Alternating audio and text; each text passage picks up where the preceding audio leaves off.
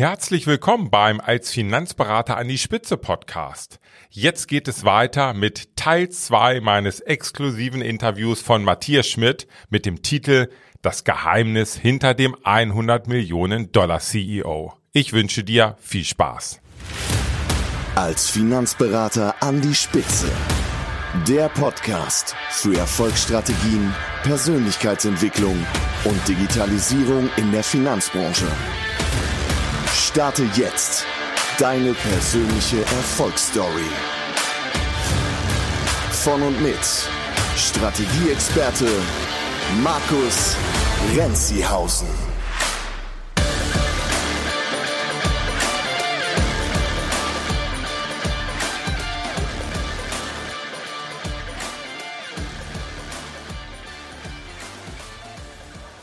Da kommen wir gleich mal zu, da mal so ein bisschen zu, auf dem Unternehmertum ja. in Deutschland, da mal ein bisschen sprechen, weil das ist, glaube ich, ja. ganz, ganz äh, wichtiger Bereich. Aber eine Frage oder eine, äh, ich sag mal, ja, Antwort von dir würde mich nochmal tierisch interessieren. Du sprichst jetzt hier von 50 Millionen Euro. Ähm, das ist jetzt ja hier nicht mal eben Portokasse, mhm. sondern das ist wirklich verdammt viel Geld. Ja. Wie gehst du damit um? Macht dir das eher Angst, äh. so, so mit, mit diesen Größenordnungen äh, zu hantieren? Oder ist das eher so eine Freude, die in dir aufkommt, äh, wenn du darüber nachdenkst? Ist auch eine riesige Verantwortung, denn ähm, mm. ja. Was macht das mit dir? Mein Leben ist noch nie von Angst geprägt gewesen. Das muss man einfach sagen. Ähm, Angst ist nicht mein Leiter. Man hat sich natürlich manchmal Sorgen und Gedanken und denkt sich, hm, wenn das jetzt schief geht. Aber ich baue, baue mittlerweile auch Plan B, C mittlerweile auf. Ich versuche mittlerweile äh, nicht mehr so Harakiri. Ja, ähm, ich war eigentlich in den ersten ein, zwei Jahren bekannt, Harakiri. Also das heißt, egal, ich habe Deals unterschrieben, hatte kein Geld. ähm, du hast, äh, da, also ich versuche das heutzutage ein bisschen äh, mit einer mit einer vernünftigen Strategie und Fundament aufzuarbeiten. Ich bin jetzt bei dem Deal rein, reingegangen, äh, sehr offen. Ähm, ich hatte viele Gespräche mit Rechtsanwälten, Wirtschaftsprüfern, ähm, Rechts, also äh, mit äh, dem Management Board. Und ähm, natürlich, dass ich das erste Mal dann dort war und wir über solche Summen gesprochen haben, fährst du nach Hause und denkst, so, what the hell? Was ist hier los? Was geht hier ab eigentlich? Also ja. da sind halt Leute da, die sagen, äh, wir sehen da was, wir würden gerne und äh, jetzt müssen wir noch über die Conditions einfach sprechen das, das gibt ja schon, gibt ja schon auch wieder so ein, aber mir gibt es wieder so ein Drive eher wieder, Markus. Schon eher so ein Push, ne? Eher so ein also, Push, das ist nicht so von wegen, dass ich dann da sitze, wenn das, wenn das jetzt floppt und oh, hin und her, was könnte dann alles passieren und so. Sondern das hat, löst bei mir dann eher so ein Drive aus und löst von mir vor allem dann aber eins aus, Matthias, du musst noch krasser werden.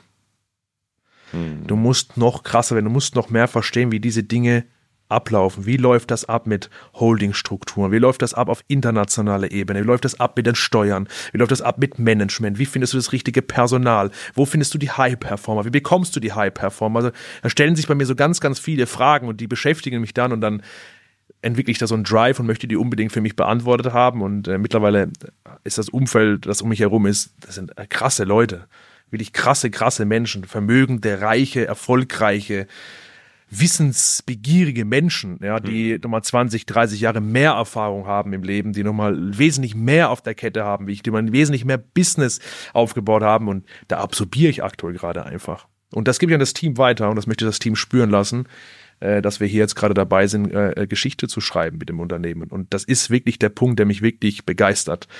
Und dafür bin ich sehr dankbar. Nochmal, Dankbarkeit ist für mich aktuell gerade so ein prägendes Element. Ich stehe jeden Morgen auf und bin sehr dankbar für das, was aktuell gerade, äh, was aktuell gerade passiert, für die mhm. Menschen, die ich um mich herum habe.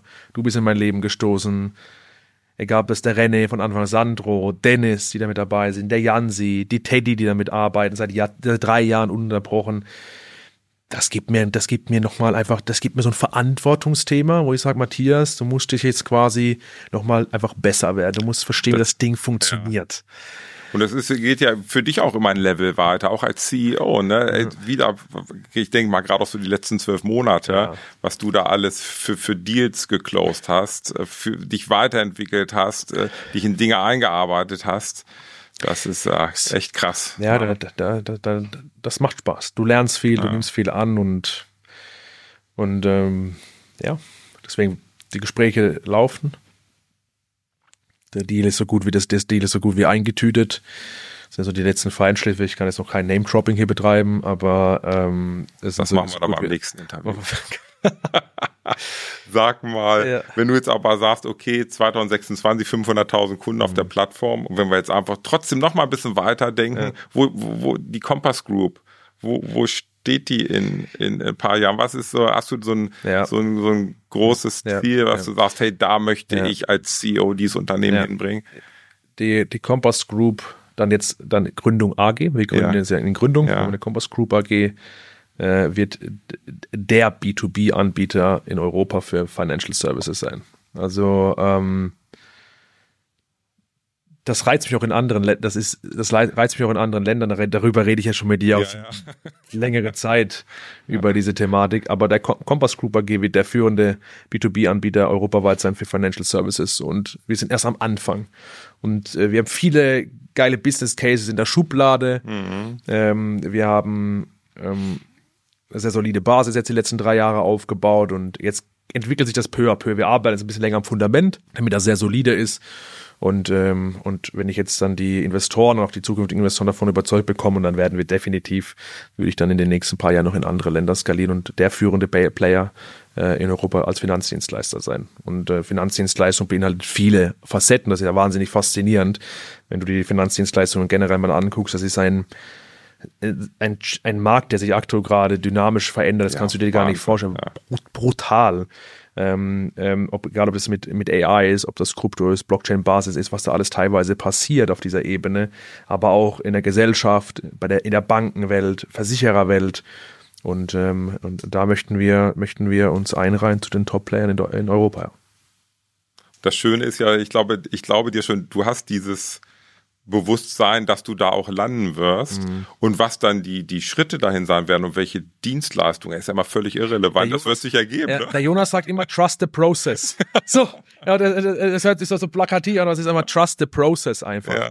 So, wir arbeiten am Prozess und arbeiten weiter und machen und werden dadurch besser und werden dadurch besser und ja. Okay, cool. Du hast vorhin mal, mal erzählt, dieses Thema auch Elite Finanzberaterakademie, ja. wo wir auch den, den Finanzberatern helfen, unternehmerisch voranzukommen. Das Unternehmertum, ja. das, das wird in der Branche oft ja vernachlässigt. Wir sind sehr produktlastig unterwegs, mhm. aber und nun hast du dich ja zu einem wahren Unternehmer entwickelt in den letzten Jahren, auch vom Einzelkämpfer mhm. hin zum Unternehmer, mhm. so würde ich es jedenfalls von außen betrachtet ja. sehen dieses gesamte Unternehmertum in Deutschland, äh, auch gerade vielleicht für uns in der Finanzbranche, was, was, können wir dort tun? Was fehlt? Wo, wo brauchen die Leute Input, dass, dass, die, dass die sich auch auf die, in dieser unternehmerischen oder unternehmerische Kompetenzen entwickeln? Was glaubst du? Was sind da so die, die wichtigsten Punkte? Darüber muss ich kurz nachdenken. Was wir wirklich brauchen, ist, dass wir, dass wir eine Kultur für, für Selbstständigkeit und Kreativität und Ideen schaffen, ähm, das aber wieder, ich mache wieder, ich mache den politischen Bogen, da ist aber der Staat auch dafür mitverantwortlich, dass wir in Schulen oder auch in Universitäten oder auch in verschiedenen Einrichtungen, die es sonst noch gibt, mehr und mehr und mehr über Selbstständigkeit und Unternehmertum auch sprechen im Kern. Ja. Weil das sind so die, es gibt keine größere Persönlichkeitsschmiede wie die Selbstständigkeit. Hm. In der Selbstständigkeit wird eine Persönlichkeit so wahnsinnig geschmiedet äh, wie sonst nur irgendwo, weil du dich halt nicht selbst verarschen kannst.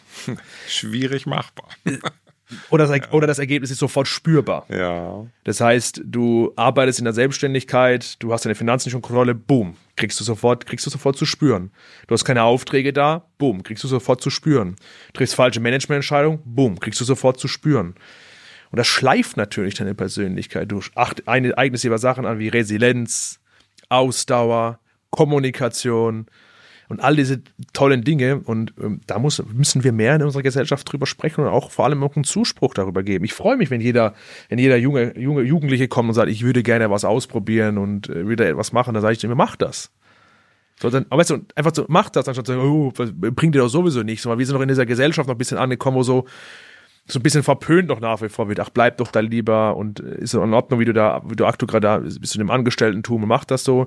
Und ich finde, das sollte mehr befördert und belohnt und unterstützt werden, äh, selbst, sich selbstständig ja. zu machen, Unternehmer zu werden und etwas zu verändern und Wert zu stiften für die Gesellschaft. Aber das ist halt ein politisches Thema. Das muss auch, das Land quasi von oben herab quasi auch steuern und öffnen und so weiter drum und dran. Und ähm, ich sehe das nur als positiv an. Für ein Land äh, wie Deutschland, ähm, in, meine, meine, meine, meine, Gro meine Großeltern, meine Oma und Opa, die sind von, von ärmlichsten Verhältnissen nach Deutschland gekommen, äh, haben, haben mir immer erzählt, wie einfach es ist, in Deutschland äh, etwas aufzubauen und wie toll die Möglichkeiten sind. Das ist auch faktisch so. Natürlich leben wir jetzt aktuell gerade in einer anderen Zeit und ähm, heulen alle, alle ein bisschen so rum. Äh, aber es sind trotzdem die Zeit, die wir jetzt haben, habe ich vorhin eingangs schon erzählt, ist die beste Zeit, die wir aktuell gerade haben, um genau das vielleicht so ein bisschen voranzubringen. Selbstständigkeit, Unternehmertum, Kreativität, Wertschöpfung, das sind so wichtige Dinge. Ähm, und die Entwicklung der, der, der, der Jugend und der jungen Männer, Frauen etc. ist halt faszinierend, die sich selbstständig machen, das über Jahre hinweg machen. Das sehe ich, beobachte ich bei uns beobachte ich bei vielen Kollegen, das beobachte ich auf dem Markt und äh, ich bin ein großer Befürworter dafür. Jetzt haben wir aber vorhin drüber gesprochen, beim Sport, in der Selbstständigkeit hat jeder die gleichen Chancen. Also kann es theoretisch jeder schaffen. Jetzt guckst du dir Facebook, YouTube an, egal wann. Also bei mir ist es so, wenn ich reingehe, ich bekomme immer einen tollen Coach am Anfang, der mir mhm. zeigt, wie ich erfolgreich werde. Ja, ja. Viele sind davon schon extrem genervt. Ja. Kann es wirklich jeder schaffen, irgendwo dieses und oder ist das irgendwie auch, wird da eine Scheinwelt doch für den einen oder anderen aufgemacht? Die ehrlichste Antwort ist nein, es kann nicht jeder schaffen. Und nein, äh, es ist auch nicht für jeden was. Das, das muss man auch einfach, einfach mal sagen.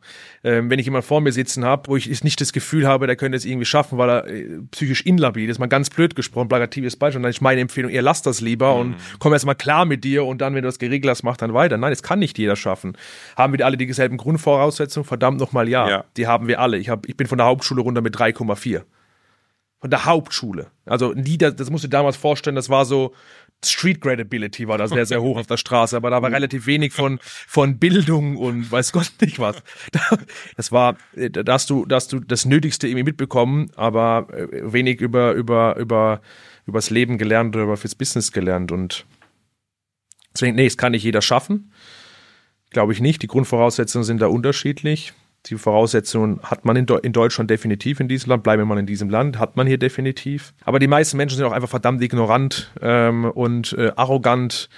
Ich habe mir immer, ähm, ich bin jetzt auch nicht gerade jetzt ego befreit, aber ich habe immer gesagt, okay, wenn jetzt jemand, immer mal ein Beispiel, wenn jetzt jemand, wir zwei wollen Klavier spielen lernen. Ne? Jetzt holen wir den weltbesten Klavierlehrer hierher, der spielt jetzt hier ein Klavier und wir würden ihm sagen, nee, so spielt man kein Klavier, so wird man Klavier spielen. Und so ist das auch ein bisschen ja, in, in die, die, Ignoranz der Leute ist teilweise so verdammt hoch, so verdammt hoch und sie, sie nehmen nichts von anderen Menschen an, sie lernen nicht und deswegen stagnieren sie und bleiben auf diesem Level. Deswegen sage ich nein, solche Menschen werden niemals Erfolg haben im Leben. Ich bin ruhig, ich sage es gestern, saß ich drei Stunden da und ich bin normalerweise auch ein sehr kommunikativer Mensch, drei Stunden und war ruhig. Ich habe kein Wort gesagt. Ich habe sehr genau zugehört, was man mir gesagt hat. Aha, wie läuft das hier alles, damit ich das verstehe, weil diese Leute woanders sind. Besser sind es. Also ich stelle vor, ich würde sagen, nee, so machen wir das nicht, so und so werden wir das tun. Aber da sitzen noch Menschen da, die 30, 40 Jahre Millionen-Businesses aufgebaut haben, die achtstellige Beträge irgendwo auf Europaebene durch die Gegend schieben. Da höre ich doch ganz genau zu. Hm. Und das ist ein wichtiger Punkt. Das heißt, ich muss mir in erster Linie Menschen raussuchen in, in meinem nahen Umfeld, die A, entweder aktuell gerade am Wachsen sind, das heißt, kommt zur Kompassgruppe, weil wir sind am Wachsen. Du kannst bei uns Wachstum lernen, du kannst dich da dranhängen, kannst das absorbieren, die dich weiterbringen, die dich unterstützen. Und alle anderen musst du halt killen. Und deswegen sage ich nur mal diese ganzen Coaches, die da im YouTube sind und so, nein, davon sind 99,9% nicht erfolgreich. Sie sind nicht erfolgreich. Die machen ein paar wieder bei der Scheinwelt, ne, die natürlich das, aufgemacht das, wird. Das ist natürlich logisch, ja. weil guck, guck, mal, wenn du heutzutage, heutzutage das ist ja faszinierend, wir haben ein langes Gespräch darüber geführt. Du kannst heute, manchmal sehe ich bei YouTube oder bei Facebook Videos, wie Elon Musk äh, etwas erzählt, ja, er trifft sich jetzt mit dem Top G und so weiter drum und dran. Aber das war von der künstlichen Intelligenz produziert. Also es ist so viel, so viel Schein teilweise auch in diesem Internet und äh, wäre ich sehr vorsichtig, da alles zu glauben, was dir da erzählt wird. Du musst sehr, sehr genau viel dann eher den Fokuspoint finden und dich abnabeln von den ganzen Schrott. Und das ist die wahre Kunst. Die wahre Kunst ist quasi alles aus. Ich gucke seit drei Jahren kein Fernsehen mehr. Kein einziges Mal schalte ich diesen Fernseher ein. Mal Netflix und dann penne ich nach einer halben Stunde ein. Aber ansonsten kein, ein, kein Tageszeitung, keine Nachrichten, diesen ganzen. Ich komme manchmal Leute so, ja, hast du schon mitbekommen, da in irgendwo in Buxtehude ist das und der und der, der, der nie gehört. Fokuspoint zu finden und dann bei Menschen, bei Menschen, die weiter sind als du, das musst du akzeptieren, das musst du annehmen für dich. Muss bereit sein zu lernen, dann kannst du den Erfolg mithaben. Dann ziehen die das auf, dies, auf das Level automatisch mit und wenn die Menschen ihre Ignoranz in den Mülleimer werfen würden, ihr Ego mal in den Mülleimer werfen würde, egal in, welche, das, egal in welchem Alter wir uns da bewegen, würden, würden die Menschen viel, viel mehr Erfolg haben. Und ich war ein sehr, sehr, ich bin und war ein sehr, sehr guter Zuhörer. Ich habe von Menschen immer adaptiert, verstanden, okay, der ist eigentlich weiter wie ich, bin ruhig, ich höre zu und setze das einfach um, was man mir sagt. Das war ähnlich auch mit dir. Von Anfang an. Du hast mir ganz andere strategische Brille nochmal aufgesetzt. Und da habe ich gesagt, was soll ich sagen? Markus, Markus ist weiter wie ich. Er ist erfolgreicher. Er hat jahrelange Erfahrung. Er hat einen guten Ruf im Markt. Also bin ich ruhig und höre zu. Das wie wenn ich heute sagen würde, Markus, wir müssen, das, du musst es so und so tun. Wie welcher Frechheit, wie welcher Arroganz, wie welcher Ignoranz wäre das? Und das ist so ein bisschen der Punkt, Markus. Man muss eher auf der persönlichen Ebene ansetzen und dann einfach den Schrott mal filtern und dann stellt man fest, okay, ein Prozent von den Leuten, die wirklich bei mir da rumschwirren oder im Internet irgendwo sind, sind wirklich diejenigen, die dir, die dir Werte mitgeben können, die dich voranbringen können. Der Rest sind also muss ich ja eigentlich, wenn ich jetzt als Unternehmer erfolgreich sein will, zwei Dinge, wenn ich jetzt deinen Aussagen mal äh, folge, zwei Aussagen, äh, zwei Themen muss ich erfüllen. Ich muss aus meiner verdammten Komfortzone rauskommen, ja. ansonsten wird's nichts. Nee. Und ich muss mir die richtigen Menschen in mein Umfeld holen, 100%. die wirklich 100%. als erfolgreiche Unternehmer schon unterwegs sind, keine 100%. Dampfplauderer und ein Interesse haben, mich auch weiterzumachen. Das ist eine Abkürzung. Ja, du kannst natürlich auch, du kannst, du kannst natürlich auch alles, du kannst auch alles, ja, ich mache alles selber in meinem Leben, aber dann wirst du halt sehr hart dafür bezahlen und du wirst, es wird sehr schmerzhaft für dich sein. Mhm. Und ich kenne das auch von mir selber, weil ich auch dachte, naja, ich weiß das alles und ich, ich mache das jetzt und ziehe los und regel das. Und ich habe da so viel Geld und so viel Schmerz erfahren. Ich bin da durch die Hölle gegangen. Wenn ich sage durch die Hölle, meine ich wirklich die Hölle, Nahtoderfahrungen und depressiv und fett geworden und abgestürzt und Geld raus, Geld minus, keine Gelder mehr bezahlen können. Und all diese Nahtoderfahrungen habe ich gemacht die ich mir alle ersparen können. Hätte ich mich einfach mit Menschen zusammengehockt und hätte meine Arroganz und meine Ignoranz weggeschmissen und hätte mich mit denen heute einfach zugehört. Und das mache ich heute, achte ich heute sehr, sehr besonders drauf. Mehr als denn je. Aber wie unterscheide ich hm. zwischen zwei Menschen? Der eine meint es wirklich gut mit mir und der andere nicht. Der hat nur die eigenen Interessen im Kopf im Hintergrund. Ich glaube, es ist schwierig, manchmal schwierig, das herauszufiltern, oder? Wie? 100 Prozent, aber ich glaube mittlerweile, also ich habe da so einen Riecher für entwickelt, äh, weiß ich schon, ob da jemand Fundus dahinter hat oder ob das wirklich nur ein Dampfplauderer ist oder ja. nur ein Geier ist. Mittlerweile merkt man das einfach. Man sieht das, man, wenn jemand, weißt du, wenn jemand kommt, und äh, der hat, macht 100 Millionen und hat ein Unternehmen und hat, äh, keine Ahnung, 150 Mitarbeiter, 200 Mitarbeiter. Und äh, du kommst in die Firma rein und die ist doppelt so groß wie dieses Gebäude hier. Und, und, und, und da läuft die Sekretärin und alles ist like Jiggy und die Produktionshallen brennen und Autos und Fuhrbar, dann bist du ruhig. Dann, dann bist dann, dann bist du dann wie arrogant, ignorant wärst du dann da rein so nee, also Produktion würde ich so aufbauen. Sei ruhig sei einfach ruhig, hock dich hin, nimm deinen Block raus und oh, adaptiere das. Ja. Und das ist verdammt wertvoll. Mhm. Ja. Und wenn, wenn derjenige noch sogar, wenn derjenige noch sogar Zeit mit dir verbringt, weil die Frage ist natürlich auch, mit welch, mit, mit welchem willst du die ganze mit Losern, die aktuell gerade immer da rumgammeln, deine Zeit verschwenden? Das willst du auch nicht. Da achtest du ja und ich auch besonders drauf. Mhm. Die erfolgreichen Unternehmer wesentlich mehr als die ganzen Loser, die sich so alle zusammentun.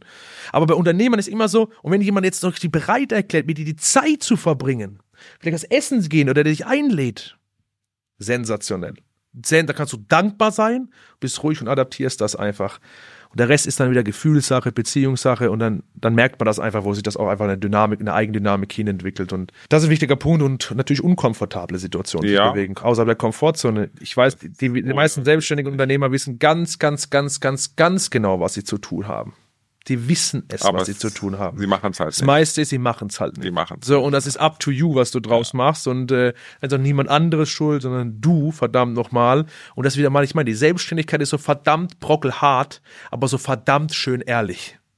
Es ist das Schönste überhaupt, weil es dir direktes Feedback gibt durch, das, was du in dieses, in dieses Geschäft investierst, kriegst du das auch wieder zurück. Es repliziert quasi deine Einstellung, deine Haltung, deine Disziplin, deine Moral als direkten Spiegel. Mhm. Und es gibt für mich nichts Schöneres. Und manchmal zeigt es dir auch einfach, da Matthias, hast du es gerade abgenippelt. So, und das ist vielleicht schmerzvoll.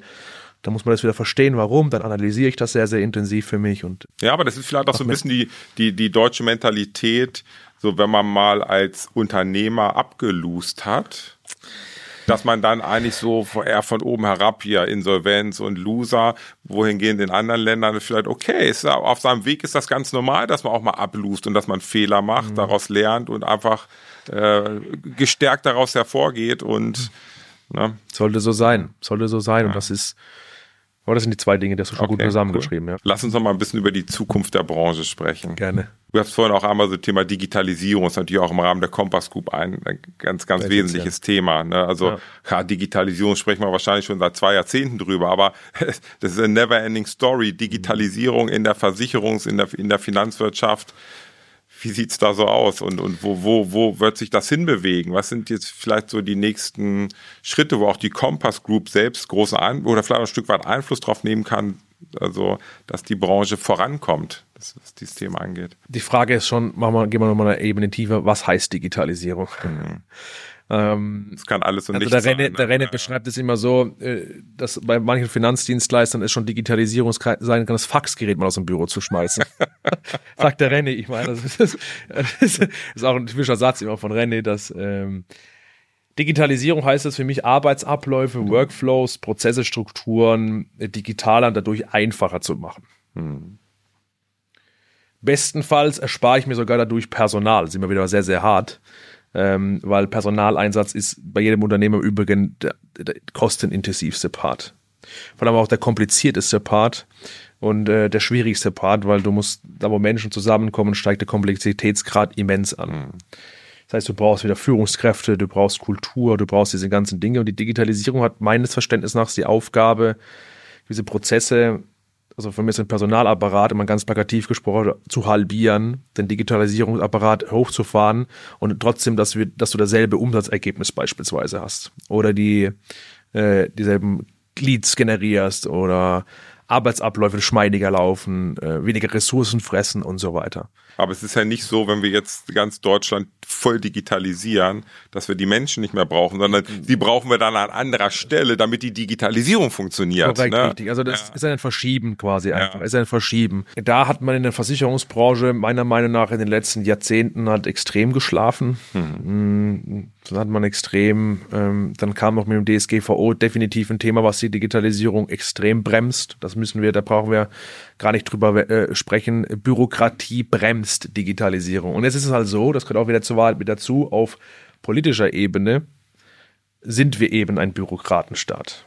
Und Bürokratie ist halt eben ein Killer von Kreativität von Digitalisierung und so weiter. Das heißt, wir haben auf der einen Seite die Herausforderung, die DSGVO zu beobachten, damit wir uns bloß keinen äh, Datenschutzskandal äh, erlauben, weil das ist ja, da bist du gleich natürlich. Da bist du am Pranger, Markus. da bist du, da bist äh, ganz, ganz Willst du nicht haben, dass da jeder da alle Daten abgesaugt werden, schon bei WhatsApp und bei Facebook und deine, deine Gesichter alle schon eingescannt worden sind. Aber wenn deine E-Mail-Adresse in der Maklervollmacht nicht richtig ausgewiesen ist, dann bist du gleich, also mal extrem überspitzt. Das heißt, auf der einen Seite muss man das so ein bisschen beobachten, auf der anderen Seite müssen wir aber auch risikobereit sein und sagen, okay, komm, wir, wir probieren jetzt einfach aus und machen. Und wir haben uns dazu entschieden, keine eigene IT zu programmieren zum größten Teil, sondern einen sehr mhm. kleinen Part und alles mit Software-as-a-Service-Lösungen quasi intelligent für uns zusammenbauen. Und so ist das definieren wir die Digitalisierung. Wir gucken uns Workflows, Prozesse an, vom Versicherer bis zu uns oder vom Pool bis zu uns oder vom, von uns bis zum Kunden. Und diese Journeys, die schauen wir uns an und schauen uns einfach, wie können wir mit Software-as-a-Service-Dienstleistungen, Services, äh, Programmen Arbeitsabläufe dadurch besser, geschmeidiger machen, moderner machen, Touchpoints zum Kunden aufbauen etc. Das ist für uns die, der wahre Digitalisierung. Wenn du es von Bipro und GDV-Daten sprichst, das ist keine Digitalisierung für mich, das ist Data Management.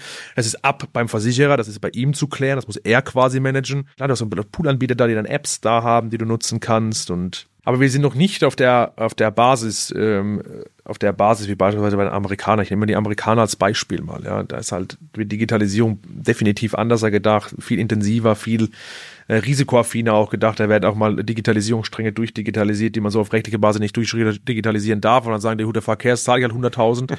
Ja. Eine ganz andere Mentalität auch einfach da, eine ganz andere Gründermentalität auch einfach da und ähm, und, und da gucken wir bei der Kompassgruppe, dass wir halt für uns anschauen, was können wir besser machen, wo können wir einfach Arbeitsabläufe effektiver gestalten, moderner gestalten, durch Digitalisierung quasi noch feiner machen. Dann schauen wir uns die Software an, dann integrieren wir das, dann bauen wir Arbeitsgruppen und so arbeiten wir halt. Eigentlich ganz entspannt, ne, so zu gucken, wo kann ich die, die, die, die Kleinigkeiten für den Berater optimieren, ja. verbessern, damit ja. er einfach äh, schöneres Leben hat. Schöneres Unternehmerleben hat. Schönes Unternehmerleben hat, mehr Value die, generiert. Die, die, die, genau, mehr Value für den Kunden. Okay. Mehr Value für den Kunden, mehr Mehrwert stiftet glücklicher ist, weniger arbeitet, mehr verdient. Also diese, diese Themen sind doch, was uns alle so ein bisschen äh, anspornen und was den Versicherungsmakler anspornen. Versicherungsmakler haben halt typischerweise im Geschäftsmodell ein Problem. Also wenn die wachsen, müssen die ja normalerweise halt auch, weil jeder Kunde, der dazukommt, be, be, beinhaltet halt Serviceaufwand wieder. Also müssen die Personal zubauen oder müssen Digitalis Digitalisierung zubauen. Es ist aber so, das war also die Margenkalkulation mhm. sehr schwierig für den Versicherungsmakler schon tatsächlich dann auch ist. Es bei ähm, das heißt, du hast laufende Kontagen, hast du erst als später, also bist auf Neuumsatz an, an, auf Neuabschlüsse angewiesen quasi, die sind dann auch mit Stornohaftung besiegelt. Ähm, jetzt hast du Krisenzeit, es kündigt man Kunden, jetzt hast du Personal bei dir drin. Also es ist von der Kalkulation her im Geschäftsmodell an sich schon sehr, sehr schwierig. Also brauchst du halt Digitalisierung und dann haben wir gesagt, okay, komm, wir können lieber digitalisieren. Dann haben wir, äh, arbeiten wir mit Blau direkt zusammen quasi als, als äh, Infrastrukturgeber und ergänzen quasi dann auf der Landschaft halt eben weiter durch die Probleme, die uns durch den, durch den Finanzberater, Versicherungsvermittler signalisiert werden. Und dann entwickeln wir da was mit denen gemeinsam und lösen damit wieder ein Problem, wieder Mehrwert. Und das ist quasi die Definition von uns für Digitalisierung. Mhm. Was heißt sonst? Okay. Ja, was ist denn sonst Digitalisierung? Also schon ein wesentliches Element auch der, der, der Arbeit, diese Plattform für den Finanzberater zu verbessern. Stetig, okay. jeden Tag. Ja. Stetig jeden Tag. Und das Digitalisierung natürlich, wenn das einfach läuft und schnell läuft, dann ist das toll. Jetzt denke, würde ich aber mal behaupten, dass die Pools sich das auch auf die Fahne schreiben. Ja. Und jetzt werden wir mal gucken, was gerade so die letzten, ich sag mal, Monate im Markt passiert ist. Äh, ohne Ende äh, Zusammenschlüsse, Käufe, Investoren aus dem Ausland sind gekommen. Oder auch bei den äh, Fondsplattformen bin ich sehr nah dran. Äh, Waren es früher zehn, haben wir heute noch drei oder vier, ganz, ganz viele ja. Zusammenschlüsse. Also ist das denn jetzt ist das gut für den, für Zukunft, auch für den einzelnen Berater oder ist da vielleicht eher eine Gefahr, ne, wenn da Monopole entstehen und, und riesengroße Unternehmen entstehen? Wie siehst du das? Ich möchte jetzt also zwei Brillen äh, beobachten oder die als Argumentation mitgeben. Die erste Brille ist, hey lieber Finanzberater, Versicherungsvermittler, es fließt verdammt viel Geld in diesen Markt. Ja. Das ist der richtige Markt, in dem du dich befindest.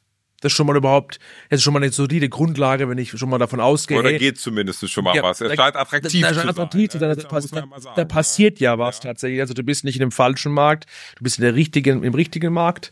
Ähm, du hast vielleicht noch nicht das richtige Geschäftsmodell dafür gefunden oder noch nicht die richtigen Strukturen oder Prozesse oder Team aufgebaut, aber du bist in dem richtigen Markt. Das ist schon mal ein, ein tolles, tolles Fundament. Ist es gut für den einzelnen Finanzberater, dass sich Pools konsolidieren? Äh, nein.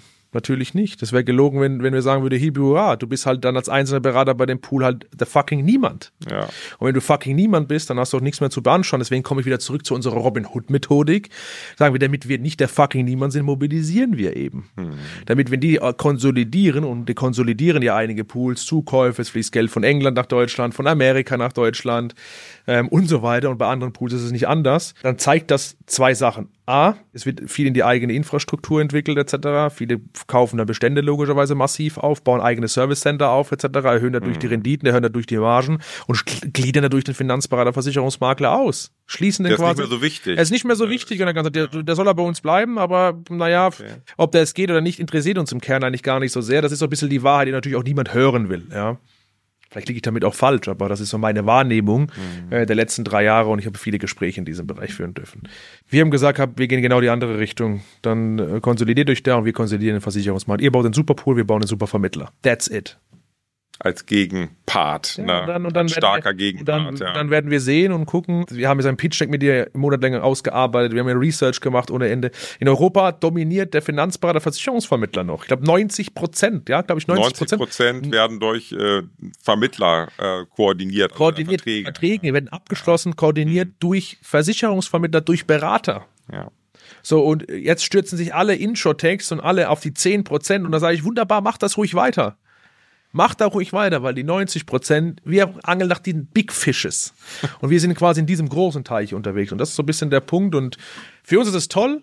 Das macht es uns mega einfach. Wir gewinnen Partner on a daily base. Mehr als denn je kommen neue Partner von Pools, von Strukturvertrieben, Vertrieben zu uns, die sich bei uns anbinden, weil wir diese Gemeinschaft bilden, weil wir diese Robin Hood-Methodik leben, weil wir genau hinhören, weil wir genau mit drei Jahren wissen, wo die Probleme sind und können die dann quasi zentral bei uns lösen. Und alle anderen sollen sich, sollen sich konsolidieren etc. und sollen äh, äh, Ausstiegsszenarien planen. Ich meine, die Gründer verfolgen da auch Mathe, äh, wirtschaftliche Pläne. Ist auch in Ordnung, wenn du 40 Jahre lang gearbeitet hast und so, dann denkst du auch so, holst du achtstellig, neunstellig raus und dann ist die Sache erledigt und das ist kein Thema. Aber wir sind da noch nicht. Deswegen haben wir die Finanzierungsrunden so aufgebaut, dass der größte Teil des Geldes in die Infrastruktur reinfließt. Das ist ein konträrer Ansatz. Wir sind nicht in der verwaltenden Situation, sondern wir sind in der angreifenden Situation. Wir greifen gerade den Markt intensiv an. Wir greifen gerade die Schmerzpunkte im Markt an. Das ist so ein bisschen die Philosophie. Und da haben wir eine sehr aggressive Wachstumsstrategie, definitiv. Die haben wir. Ähm, aber wir müssen sie auch gehen. Und weil jetzt der, das Opportunitätsfenster aktuell gerade da ist und wir mobilisieren die Versicherungsmarkt der Finanzberater mit. Ja, und was denn die Pools machen und die anderen Vertriebe und so weiter, konsolidiert euch alle bitte. Bitte macht genauso weiter. Es ist alles gut. Wir Bist du lieber in der Angriffsposition als in der Verteidigungsposition? Mir wäre sonst langweilig. Ja. Ich bin ein, ähm, ich bin ein, äh, wenn man es mal runterbricht, ähm, ein getriebener Typ und äh, mir ist immer sehr, sehr schnell langweilig und ähm, ich überlege schon wieder, jetzt gerade auf dem Interview, was sind die nächsten zwei, drei, vier Dinge, die wir uns heute äh, erzeugen können im Markt. Mir macht das gerade Spaß. Es kommen, viele, es kommen viele neue Menschen dazu, die auch angreifen wollen, die auch Karriere machen wollen, die aber vorankommen wollen, die sich entwickeln wollen, die aus ihrem Leben was machen wollen und so fort. Da gehen wir mal auf die Ebene runter, die einfach sagen, ey geil, da entwickelt sich was, die wachsen, die kommen voran, die Jungs haben Hunger, ähm, ich habe auch Hunger, ich möchte mich entwickeln, ich möchte es absorbieren, ich möchte verstehen, was hier passiert, ich möchte geile Werte absorbieren, ich möchte ein geiles Leben führen, ich möchte geile Klamotten tragen, ich möchte schöne Urlaube machen, ich möchte Geld verdienen. Hey, das sind die Werte, die wir halt bei der Kompass halt leben. So, und die Werte, mit denen gehen wir halt arbeiten, mit denen greifen wir logischerweise an. Damit gehen wir raus. Das ist die Message. Und deswegen ist es ein Unterschied, gewinnen wir auch logischerweise viele junge Leute bei uns und haben nicht das Problem, dass natürlich bei dir in deinem Hintermaklerdörfchen, in irgendwas Versicherungsmakler, in deinem hässlichen Büro, dass sich da niemand bei dir bewirbt, ist ja auch logisch. Weil bist du als Arbeitgeber attraktiv für einen Markt und deswegen arbeiten wir sehr, sehr intensiv an der Story, Markus. Und die heißt natürlich, wir wollen wachsen. Es ist aber ein Lifestyle.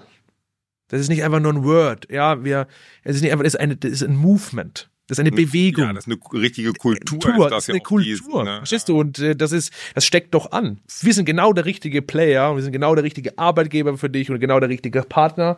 Wenn du gerade sagst einfach, hey, ich möchte wachsen. Ich möchte über mich hinaus wachsen. Ich möchte Gas geben. Ich möchte was verändern in meinem Leben. Ich möchte vorankommen. Und dann sind wir der richtige Partner. Für alle anderen gibt es dann die Pools.